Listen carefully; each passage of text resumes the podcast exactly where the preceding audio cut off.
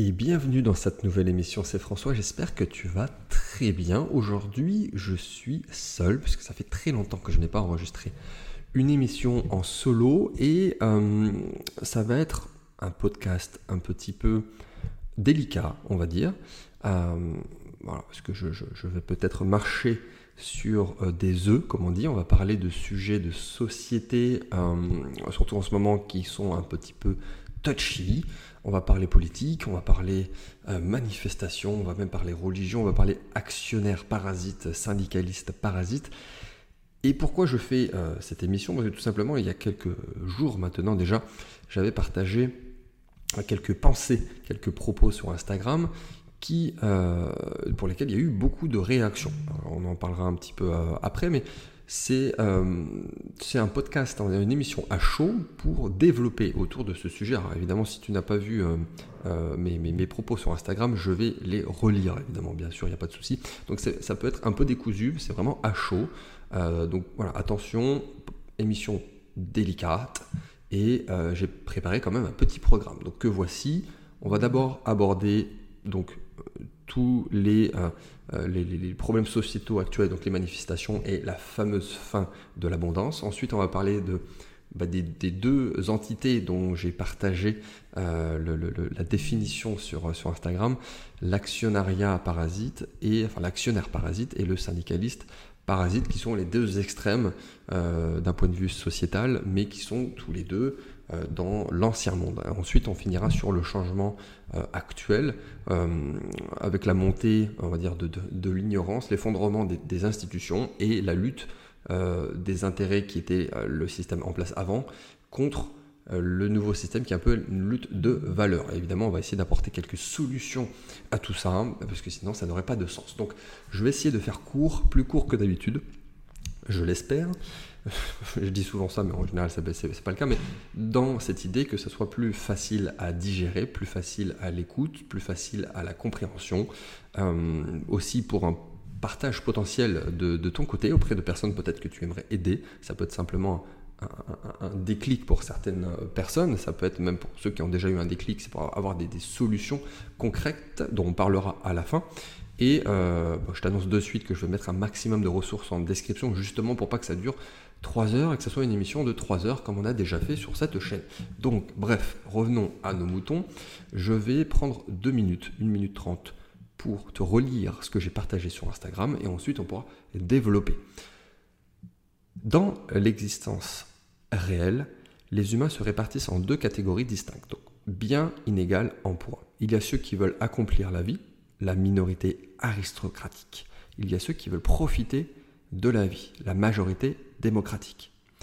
Cette seconde catégorie est celle du panem en circenses, celle du pain et des jeux, selon l'expression latine. Les discours sur l'épanouissement, la, quête spirituelle, l'évolution sociétale ou l'avenir économique, par exemple, ne les concernent tout simplement pas.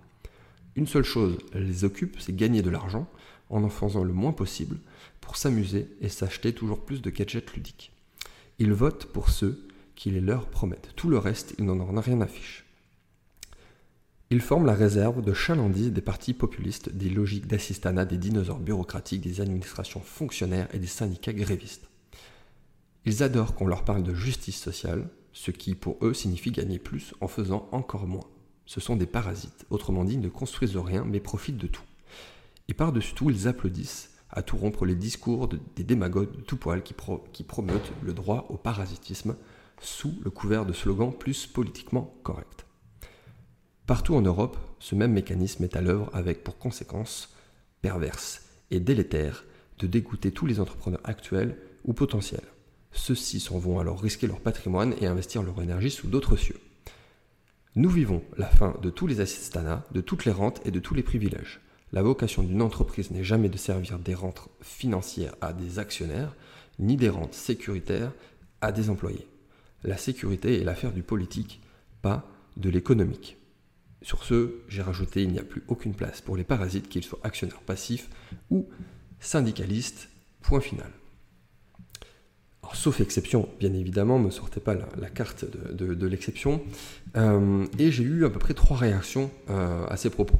on va dire qu'il y a eu une très très grande majorité en tout cas j'imagine aussi indirectement par rapport aux, statistiques, qui ont été contents. J'ai eu beaucoup de likes, j'ai eu beaucoup de messages en privé, voilà, j'ai beaucoup d'échanges très intéressants. Et euh, il y a eu les pas contents. Et les pas contents euh, des deux côtés, enfin, je dirais plutôt les, choqués des deux côtés. Donc effectivement, il y a la, y a la, la personne qui va être choquée euh, par le propos du syndicaliste parasite et la personne qui va s'indigner pour le côté de l'actionnaire parasites, qui sont généralement pas du tout les mêmes.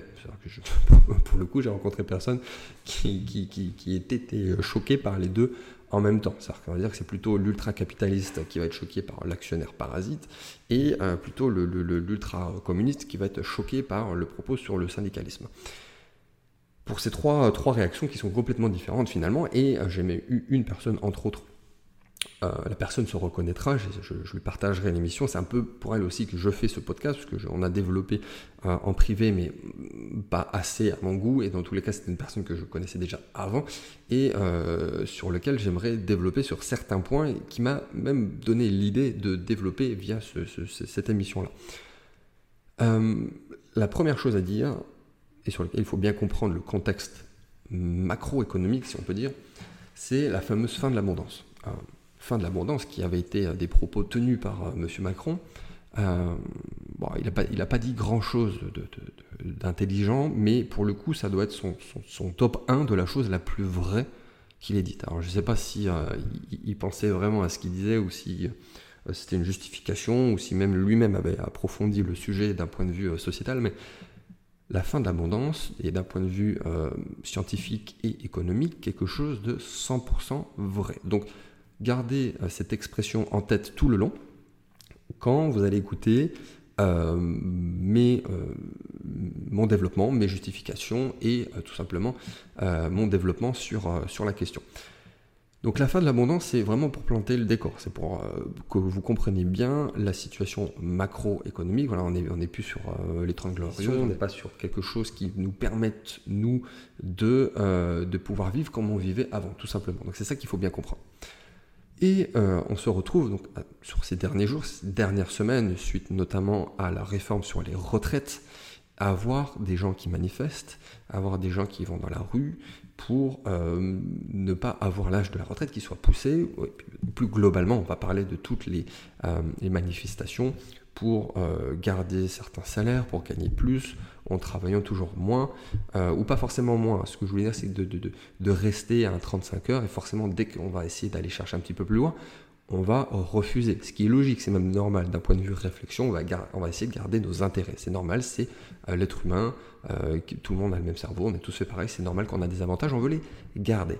Et ici, on, donc on va parler d'une majorité, hein, je l'ai dit d'ailleurs tout au début, c'est la fameuse majorité démocratique, c'est bah, finalement la bêtise de la majorité, c'est la bêtise euh, de la masse. Parce que ça fait plus de, 30 ans, ça fait des décennies et des décennies qu'on parle, encore plus ces dernières années, mais ça fait quand même un, paquet d'années euh, qu'on en parle, de euh, la fin de cette abondance sous différentes formes. On parle d'une pénurisation de, différents, de différentes choses finalement, de l'augmentation des prix, de la raréfaction de certaines matières premières, à commencer par l'énergie, n'est-ce pas? Euh, et qu'on annonce en conséquence pas une inflation croissante, une baisse de pouvoir d'achat, qu'on annonce une stagnation, voire une diminution des PIB, encore plus dans l'Occident par rapport à ce qu'a connu peut-être nos parents et nos grands-parents, euh, une baisse de la production annuelle de richesse, qu'on annonce bah, une, une diminution indirectement liée, ce qui est tout à fait logique d'un point de vue scientifique, une diminution des salaires, et surtout dans les secteurs dits non productifs les administrations, euh, les transports, les loisirs, les spectacles, enfin, la mode, le, superflu, j'en passe, et des meilleurs.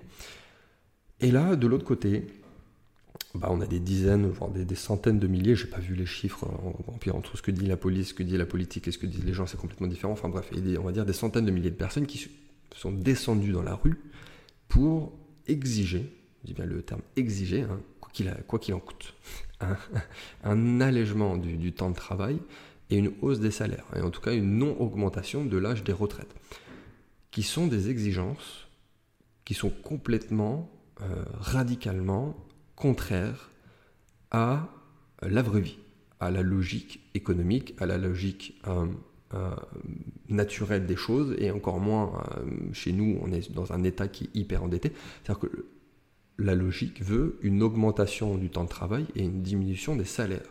Ça, c'est la loi de la nature. je vais développer là-dessus, bien évidemment. Je garde toujours cette, cette personne en tête, entre parenthèses, pour essayer, je, l'imagine pour essayer de lui expliquer.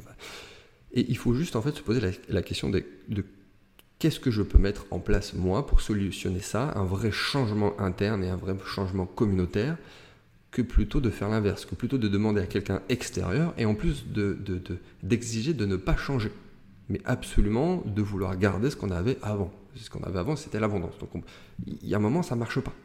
Et, je dis ça, c'est vraiment pas pour, être méchant ou, que sage, hein, ou pour dire que j'ai raison, qu'il y a des centaines de, milliers de personnes qui ont tort. Euh, c'est pour faire ouvrir les yeux.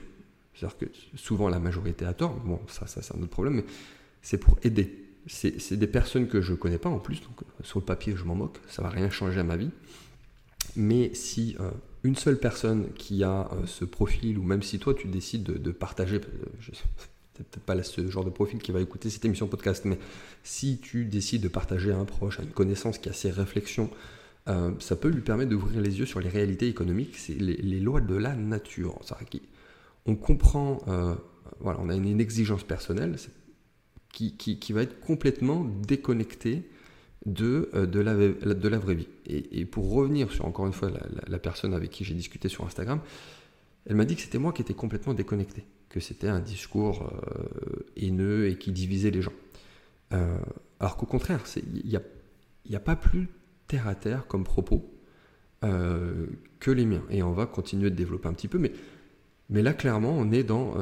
c'est quand le, social est plus important que tout. C'est quand le social est plus important que la science et la réalité, forcément, on va tenir ses propos vis-à-vis -vis de personnes qui pourraient avoir voilà, d'une réflexion plus euh, pragmatique et réfléchie et euh, experte, euh, peut-être plutôt aristocratique, qui est un peu l'inverse de la démocratie, sur d'un point de vue réflexion. Donc, toujours dans cette première partie, et pour revenir aux exigences de la majorité là-dessus, c'est qu'il faut, par rapport à, la vraie vie de ce qui va arriver dans les, dans les années et les décennies à venir, c'est qu'il faut apprendre à travailler plus, différemment, certes, mais plus longtemps, de façon peut-être plus autonome, responsable. Ça aussi, la responsabilité, bon, c'est même un autre, sujet à part, mais responsable. Et vivre euh, de l'autre côté, parce que là, il y, a, salariat, hors salariat, il y a le pro et le perso, mais aussi vivre avec plus de, de, euh, de frugalité et moins de matérialisme. Et, et, pour certains, ça les dépasse. Parce que forcément, il y a eu avant, et ils n'imaginent pas qu'il y a un changement à l'échelle de l'individu.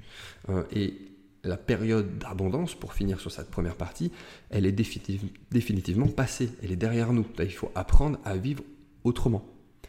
Entre parenthèses, très important, que dans l'histoire de l'humanité, ceux qui ne survivaient pas, ceux qui, ceux qui voyaient leur lignée euh, s'arrêter, c'était ceux qui ne s'adaptaient pas. je dis ça, je dis rien. Voilà, fermez la parenthèse. Et donc à ce moment, euh, pour conclure euh, sur ce changement de paradigme, ce terme que j'utilise souvent et que je, que je fais même exprès de ne plus dire à force de, le répéter, c'est, euh, désolé si tu, l'entends et que tu, tu, imaginais garder ça, peut-être pour les plus jeunes ou peut-être justement pour les, personnes qui sont plus utopiques, normalement plus de, gauche, c'est bah, c'est de se passer de beaucoup de choses et se concentrer sur l'essentiel. Donc on va peut-être passer de, 35 heures à 50 heures, on va peut-être passer la retraite de 60 ans à une retraite à 70 ans, mais euh, il faut oublier la vie d'avant, il faut oublier toutes les formes d'assistanat, de, d'aide, de, subvention, euh, toutes les euh, béquilles publiques qu'il y, y a eu, qu'il y a eu pendant un petit moment, et se concentrer sur quelque chose de plus essentiel d'un point de vue euh, à la fois vital, mental, spirituel et euh, professionnel. Mais encore une fois, c'est aussi une, logique tout à fait OK de réagir comme ça. C'est un avantage.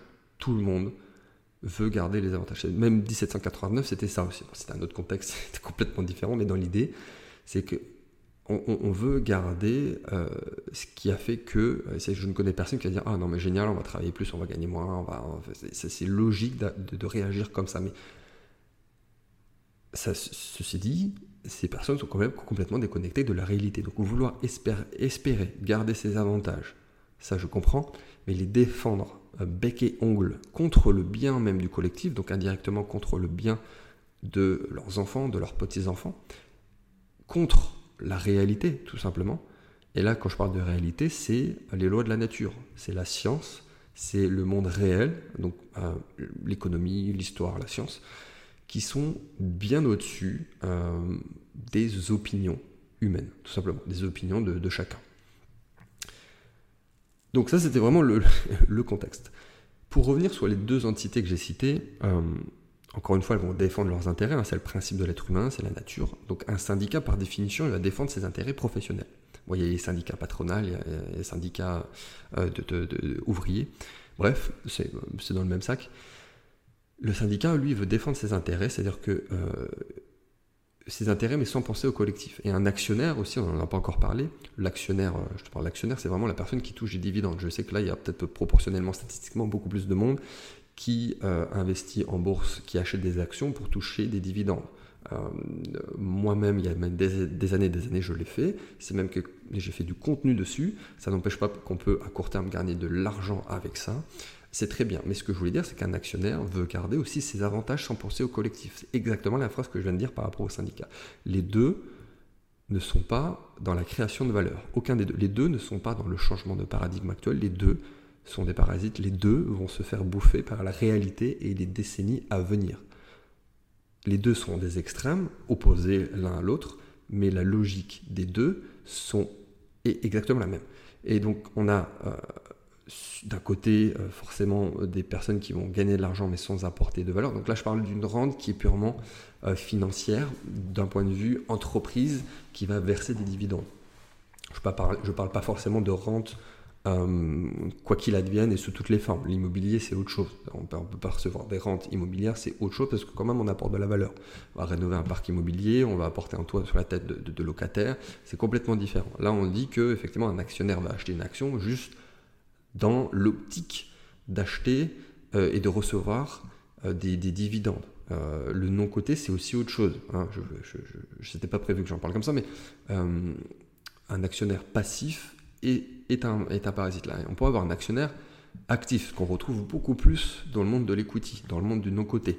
Euh, et bah, c'est le principe de la bourse qui veut ça, c'est quand on ouvre la possibilité d'achat, de devenir actionnaire pour énormément de personnes, la plupart elles vont le faire et devenir ce qu'on dit un sleeping partner va, ne va pas travailler, ne va pas euh, proposer, ne va pas euh, même voter pour la plupart, juste toucher des dividendes.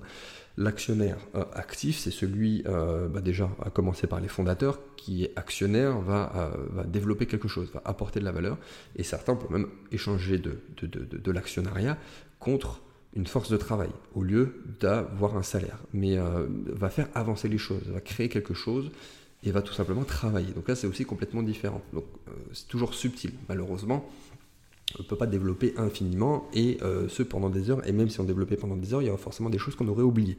Bref, et de l'autre côté, donc on a les syndicats qui souvent sont dits de gauche, donc la CGT, euh, j'en passe des meilleurs, qui sont des, protecteurs euh, des, des, avantages socio-économiques. Bah, ils auront bon, beau se démener, la messe est dite, c'est-à-dire que le, le, monde entre dans une récession générale et irréversible. C'est pas parce qu'on insiste, c'est pas parce qu'on va à faire ce genre de choses que ça va bah, changer la réalité hein, et les lois de la nature, encore une fois. Donc, la majorité, euh, et, aussi je vais revenir sur un point, c'est-à-dire que la majorité, la grande, grande, grande majorité des gens ont été sondés. Et le résultat, c'est que les gens étaient contre. Alors, deux choses. Euh, déjà, quand on, demande à la majorité, c'est jamais une bonne idée. C'est-à-dire que, je vais te prendre plusieurs exemples, mais euh, dans le privé, euh, dans une entreprise, hein, euh, il y a un comité directionnel. C'est-à-dire que ce qu'on appelle les C-level en anglais, bah, tous les, exécutifs, et il y a aussi ce qu'on appelle le board, donc les différents membres du board, qui sont là pour prendre une décision, parce que chacun a une expertise normalement précise, différente des autres, et il y a un poids dans la balance. Donc euh, voilà, on ne va pas faire un référendum de tous les collaborateurs de l'entreprise pour prendre une décision. Que ce soit de la personne qui est à l'accueil, de la personne qui fait le ménage, de la personne qui vient d'arriver, que au, stagiaire qui vient d'arriver qui repartait d'entre Tout le monde n'a pas du tout la même euh, poids dans la balance. Ce qui est normal et ça semble logique à tout le monde. Parce qu'à ce moment-là, on va se retrouver avec des décisions avec des gens qui ne comprennent pas, qui n'ont pas suivi et n'ont pas l'expertise.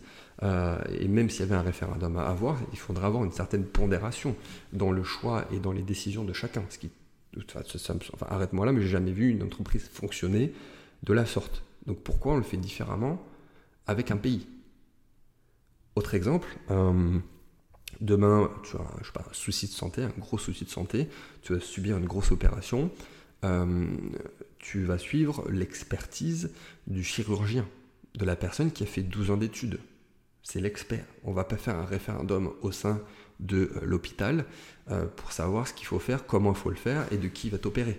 On est d'accord, je pense que même si tu es dans cette situation-là, n'importe qui, d'ailleurs que toutes ces personnes-là, même la grande majorité, si ça leur arrive, ils vont être contents que ce soit l'expert, euh, la personne qui est au-dessus des autres, on va le dire autrement, hein, parce que c'est ça, hein. elle fait 12 ans d'études, fait 12 ans d'études.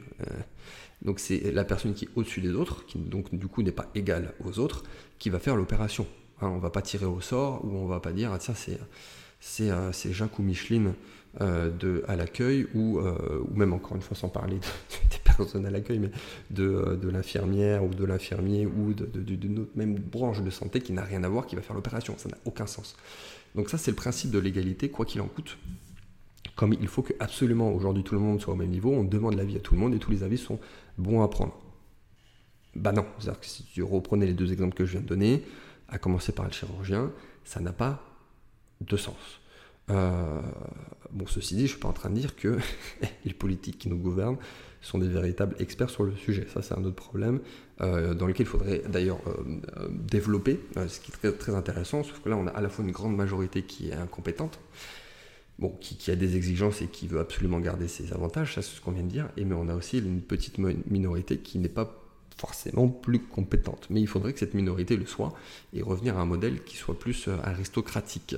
Euh, et comme disait Nietzsche, il n'y a pas plus inférieur qu'une personne qui prône absolument l'égalité. Euh, donc ça, c'était pour le premier point. Second point, enfin second point. le, point que je voulais développer suivant, c'est que la, question est, très con quand même. On va demander aux gens, aux Français en plus, s'ils veulent travailler plus. Donc évidemment que la réponse va être non. Déjà au collège, je me souviens, dès qu'il y avait un prof qui était absent, tout le monde était content. Hein, même les bons élèves. Quand on apprenait 5 minutes avant, ou même des fois 5 minutes après que le prof n'allait pas, venir, tout le monde était content de ne pas travailler. Hein, bref, demander à une majorité s'ils veulent travailler plus, travailler plus tard, travailler plus longtemps, euh, évidemment que la réponse va être non. Donc je vais m'arrêter là sur cette deuxième grande partie et on va enchaîner.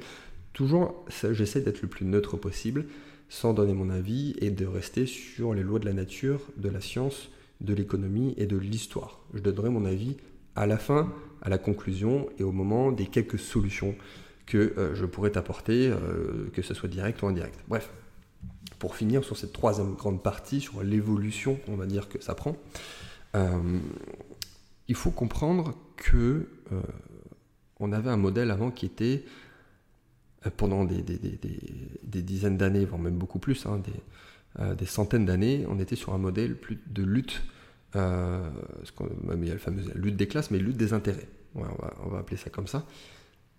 Et ce qui est tout à fait historique, sur lequel on ne peut pas revenir, on ne va pas commencer à me dire que c'est pas vrai. Et donc c'était vraiment les intérêts, bah, le plus souvent matériels, parce que c'était le, fonctionnement pendant très longtemps, et d'ailleurs du format de l'abondance, c'est ce qui était tout à fait OK d'ailleurs. Les intérêts, euh, quand je dis les intérêts, c'est les intérêts matériels. d'un côté le riche, le pauvre, euh, le, prolétaire, le bourgeois, euh, les hauts salaires, les bas salaires, les cadres, les employés, le patronat, les syndicats, la droite, la gauche, l'extrême droite, l'extrême gauche. Voilà, ça c'était la, lutte des intérêts qu'on a connue pendant très très longtemps et qui est toujours là. Hein, qui est toujours là. Mais euh, aujourd'hui, elle est remplacée progressivement, et c'est là aussi que ça devient dangereux, euh, parce que ça demande beaucoup moins de pragmatisme et beaucoup plus d'opinion des gens et d'opinion de la, majorité. On va pas revenir dessus, tu as compris mon, avis là-dessus. c'est remplacé par une lutte, de, lutte des valeurs. Donc quelque chose qui est nettement moins matériel. C'est aussi pour ça que c'est plus complexe. C'est une lutte, c'est plus une lutte des classes, c'est une lutte des valeurs, euh, valeurs immatérielles. Euh, donc d'un côté, on a, mais sur tous les sujets, hein, on a les hommes et les femmes, on a les, euh, religieux et les non-religieux, les laïcs, on a euh, les hétérosexuels, les homosexuels, on a les, omnivores, les végétariens, enfin voilà, on est les occidentaux, les orientaux. on est de plus en plus, surtout depuis ces dernières années, pour ne pas citer un mot qui revient très souvent à un mot anglophone, sur une lutte des valeurs. Autrement dit, c'est comme ça. Et euh, ce qui est aussi dangereux par rapport à ça, c'est qu'on a une ignorance grandissante. C'est qui est indirectement lié à ce qu'on appelle au nihilisme, c'est-à-dire que forcément les gens ne sont pas tirés vers le haut assez volontaire, hein, on pourrait dire, par rapport au système qui est mis en place, donc le fameux nihilisme du XXe siècle, qui est, euh, qui est à, l'opposé en fait de, la spiritualité. Après la spiritualité, c'est, si on devait donner une définition, même si je l'ai déjà faite, mais là dans le contexte actuel macroéconomique, c'est euh, une exigence personnelle, c'est-à-dire qu'on va se tirer vers le haut. Euh, forcément, le nihilisme, ce qui est l'extrême opposé, si on va se dire que bah, la vie n'a pas de sens, il n'y a aucun, aucun but dans la vie, euh, que ce soit personnel ou vis-à-vis de, sa progéniture, de ses enfants, bah, on va rien faire. on ne va pas s'imaginer, voilà, pour peut-être donner une définition autre et encore plus courte, qu'il y a quelque chose de plus grand. Ça, c'est la définition de la spiritualité.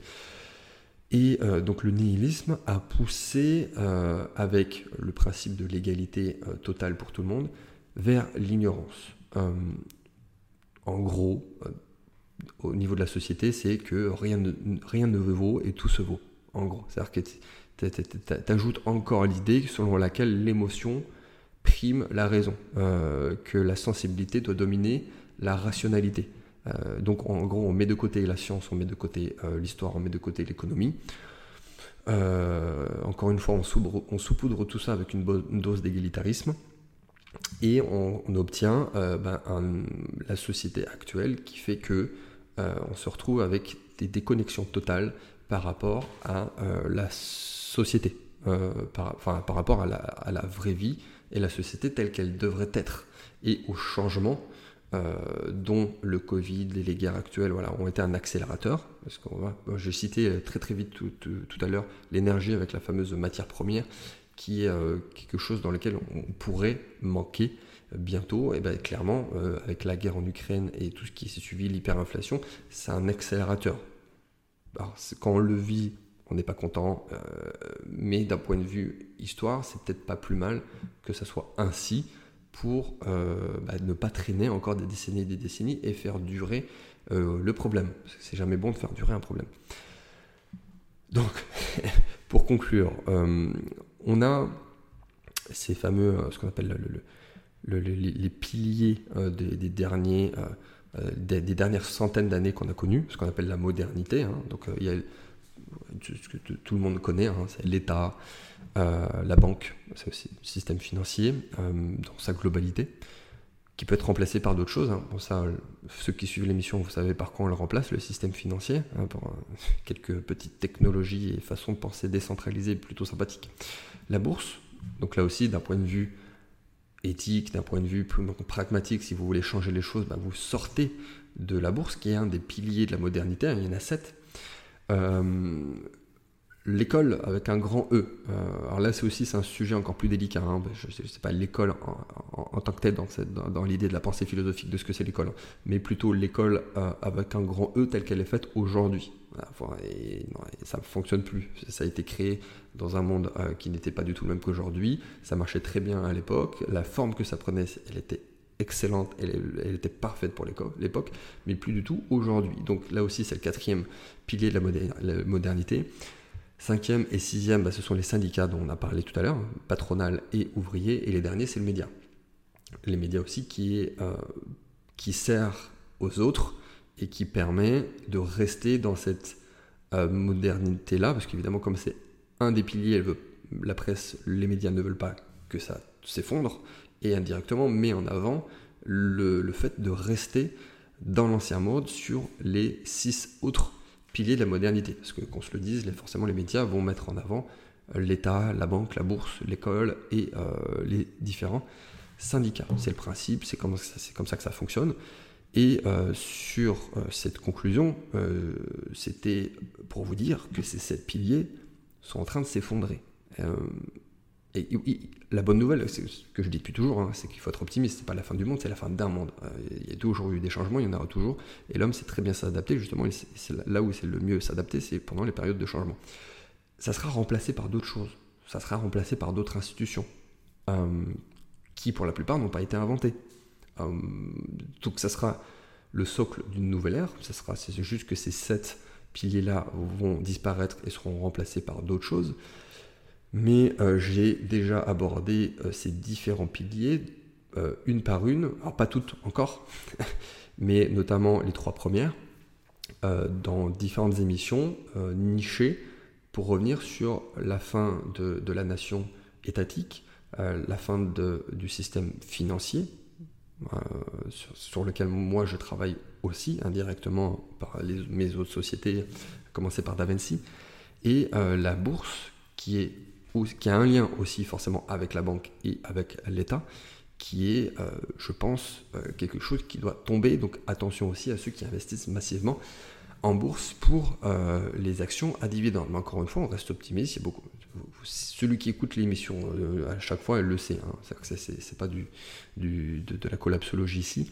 Et euh, une, petite, euh, une petite conclusion également de, de notre cher Antoine de, Saint-Exupéry, qui était un extrait que j'avais gardé il y, a, il quelques temps, que je voulais partager sur Instagram et que je n'ai toujours pas fait. Donc je, vais, je, le ferai une fois que l'émission sera en ligne. Euh, là, on est au mois d'avril de, 2023. Et je vais conclure, comme j'ai commencé cette émission, en faisant une petite lecture. Cette fois encore plus courte, peut-être de 30 secondes. Que faut-il dire aux hommes? Aujourd'hui, je suis profondément triste. Je suis triste pour ma génération qui est vide de toute substance humaine. Qui, n'ayant connu que les bars, les mathématiques et les Bugatti comme forme de vie spirituelle, se trouve aujourd'hui plongé dans une action strictement grégaire qui n'a plus aucun, aucune couleur. Rendre aux hommes une signification spirituelle, des inquiétudes spirituelles, faire pleuvoir sur eux quelque chose qui ressemble à un chant grégorien. On ne peut pas vivre de frigidaire, de politique, de bilan et de mots croisés. Voyez-vous. Point final. Euh, c'est un extrait que j'aime beaucoup, qui résume indirectement tous les problèmes euh, sociétaux que nous avons actuellement et, euh, et qui résume l'économie depuis, depuis, depuis l'abondance, tout simplement. Dans la description, tu peux aller évidemment plus loin. On va, je vais bientôt appuyer sur le, le bouton off pour, pour cette, cette émission. J'en ai déjà parlé plusieurs fois, j'ai déjà partagé, ça fait du bien et c'est gratuit. Donc pour comprendre la réalité, vraiment la vraie réalité, je t'invite à visionner un format long euh, que j'ai déjà enregistré il y a quelques mois, une leçon illustrée, donc je te le remets dans la description. Euh, si vraiment tu n'as pas trop le temps, tu peux mettre directement la vidéo à partir de 38 minutes et tu peux mettre en vitesse x2. J'ai plutôt tendance à parler lentement, donc ça passe très très facilement, mais euh, je ne veux pas que tu loupes ce et je veux bien que tu me dises d'ailleurs ce que tu en penses euh, aux commentaires et ça fera un très bon reach pour cette vidéo. D'autres choses. Euh, trois, trois, autres choses. Nous allons organiser plusieurs événements, on n'a pas encore communiqué, mais notamment à Paris pour que ça touche un maximum de monde au mois de juin. Donc ça sera le 8, le 9 et le 10 juin. Il y aura différents événements sous différents formats. Euh, donc voilà, si je t'invite déjà à mettre ça sur ton agenda, on va communiquer très bientôt. Même pour ceux qui sont pressés, vous pouvez revenir vers nous, vers moi, vers l'équipe euh, pour, pour euh, bloquer et prendre votre place. Mais on va très bientôt communiquer et avoir la page de présentation de ces différents événements qui seront dans cette logique-là et pour euh, évidemment euh, vous accompagner pour que je puisse aider le maximum de personnes. C'est aussi pour ça qu'on fait des, différents formats. Il y aura un grand format conférence, euh, ticket d'entrée, vraiment le minimum syndical pour que tout le monde puisse y assister. Des formats plus approfondis avec vraiment quelque chose de, en profondeur pour aller chercher un accompagnement sur mesure. On dire qu'il y aura différents formats, différentes thématiques et c'est pour ça que je vais faire en sorte de rester trois jours à Paris et envoyer du lourd en très très très peu de temps. Troisième chose, on m'a demandé aussi si c'était toujours possible de passer par les CPF pour différents accompagnements. Euh, bien, évidemment que oui. Donc c'est ceux du coaching, programme de formation ou même les événements dont je viens de parler qui vont arriver et qui seront à Paris.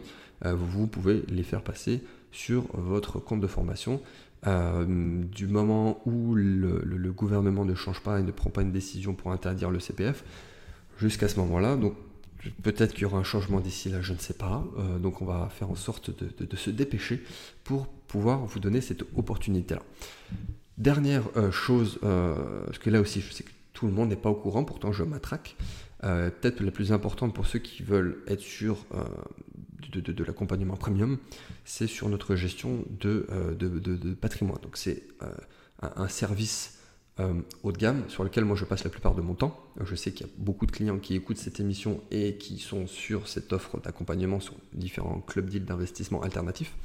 Et pour faire le lien avec ce que je viens de dire, pour développer un tout petit peu plus, c'est qu'on est sur un service sur lequel ça va te permettre d'investir sur l'économie réelle et en respectant tous mes critères personnels d'investissement qui sont maintenant les nôtres, parce que je ne suis pas tout seul, hein, euh, et, donc, et, qui sont sur toutes ces valeurs qui sont importantes pour moi, donc euh, de durabilité, d'éthique, d'innovation utile, euh, de, souveraineté économique, industrielle, monétaire, technologique, énergétique et alimentaire.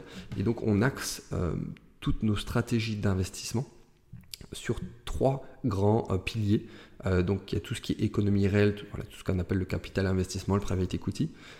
Il y a tout ce qui est innovation Web 3, euh, décentralisé, qui euh, sont des choses qui sont censées remplacer les anciennes institutions. On va s'arrêter là. Hein. Donc crypto-actif, DeFi, ICO, DAO, DApps, NFT, GameFi. Il y a beaucoup, beaucoup de choses au sein du Web 3. Et la troisième catégorie, qui sont les investissements dits alternatifs autres que ceci, hein. donc voilà, toutes ressources naturelles, l'énergie, euh, l'eau, le chocolat, le vin, euh, de l'immobilier atypique, des, chevaux de jumping, la numismatique, j'en passe, et des meilleurs.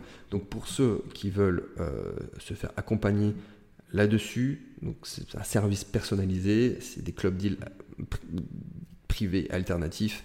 voilà, je, mets tout ce qu'il faut dans la description. Vous avez un petit, un petit sondage auquel répondre pour pouvoir qu'on vous recontacte dans la foulée. Mais si c'est quelque chose qui, t'a plu et, si tu es aligné avec mes propos et de tout ce que je viens de te dire, ça te permettra, bah, d'une certaine manière, pas sur tous les points, hein, ça c'est sûr, ça je ne pourrais pas faire en sorte que tu sois indépendant et totalement euh, euh, opérationnel sur tous les points de ton côté, mais en tout cas je fais ma part, mais d'un point de vue euh, argent, d'un point de vue patrimoine et d'un point de vue purement euh, j'allais dire fiduciaire, mais pas du tout, d'un point de vue purement patrimonial, on va, on va rester là d'un point de vue de fortune, que tu aies quelque chose de cohérent qui serve à, au plus grand nombre, parce que c'est de l'argent aussi qui tourne dans la réalité, hein, ça ne tourne pas dans la bourse, qui fasse avancer euh, localement les choses, qui fasse avancer nationalement les choses, et sur lequel toi tu vas avoir bah, des vrais retours euh, finalement pertinents tout en te permettant d'avoir l'esprit tranquille et de dormir sur tes deux oreilles. Je vais m'arrêter là, ça fait 38 minutes. J'espère que cette émission un peu particulière, un peu plus politisée que d'habitude, t'aura plu. N'hésite pas à me donner ton avis, évidemment. J'espère que tu me le donneras, que tu sois d'accord avec moi ou pas. Hein. Ça, c'est le principe du dialogue. Sinon, euh, s'il n'y a pas de réflexion, s'il n'y a pas de discours, il n'y a pas de dialogue, ça s'appelle simplement la haine. Et euh, bah, sur ce, euh, la bise, hein, hein, et à très vite pour une prochaine émission.